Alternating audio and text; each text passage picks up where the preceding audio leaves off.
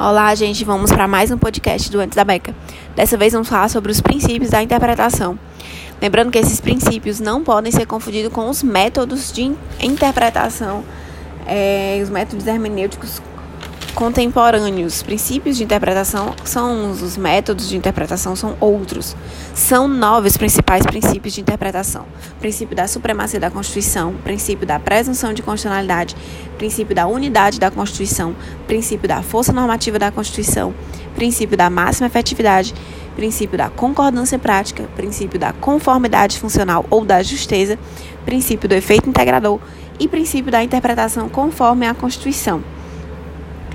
A supremacia da Constituição, nosso primeiro princípio, ela vai adotar um critério formal de supremacia, ou seja, aquilo que está na Constituição, que pressupõe uma Constituição rígida, escrita. Tem a ver com a teoria do escalonamento de Kelson de Bobbio. A presunção de constitucionalidade diz respeito a toda norma que é editada. Ela já nasce presumidamente constitucional até que se declare o contrário. Ou seja, até que venha por através de uma ação direta de inconstitucionalidade. 3 unidade da Constituição. A interpretação da Constituição ela deve evitar as antinomias. Não há antinomias reais. São antinomias apenas é, aparentes, que são resolvidas pelo, o, pelo método de interpretação sistemática.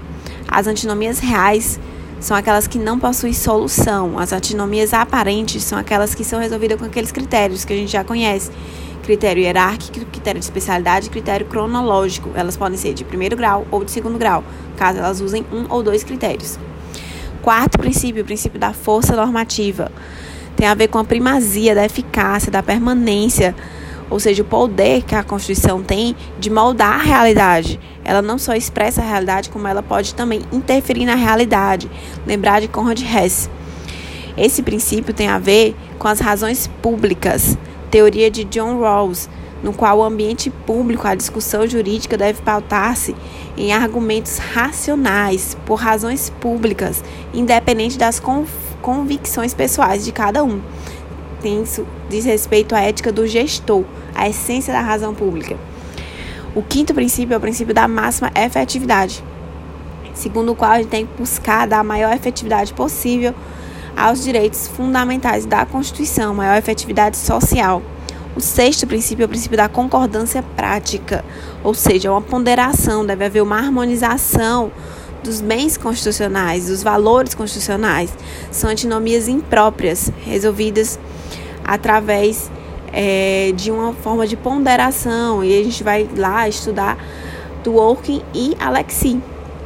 Um diz que haverá mandato de otimização dos princípios, de acordo com Alexi, através de, uma, de um sistema de adequação, e para o Dworkin haverá um sistema de ponderação. Sétimo princípio é o princípio da conformidade funcional ou da justeza, estudado principalmente por Canotilho, que vai dizer lembrar cada macaco no seu galho, lembrar desse é, brocado. Isso porque a interpretação da Constituição ela não pode subverter o esquema organizatório funcional, ou seja, a separação de poderes. A interpretação da Constituição deve se dar de forma que haja uma conformidade, que haja uma justa posição entre os poderes e suas funções. Ou seja, também é o princípio da correção funcional, corrigir a função.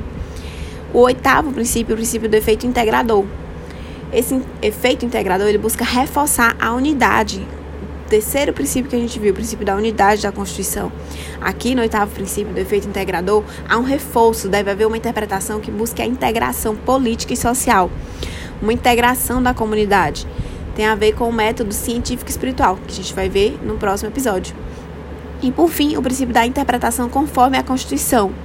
Aplica-se às normas infraconstitucionais polissêmicas, que possuem mais de um sentido.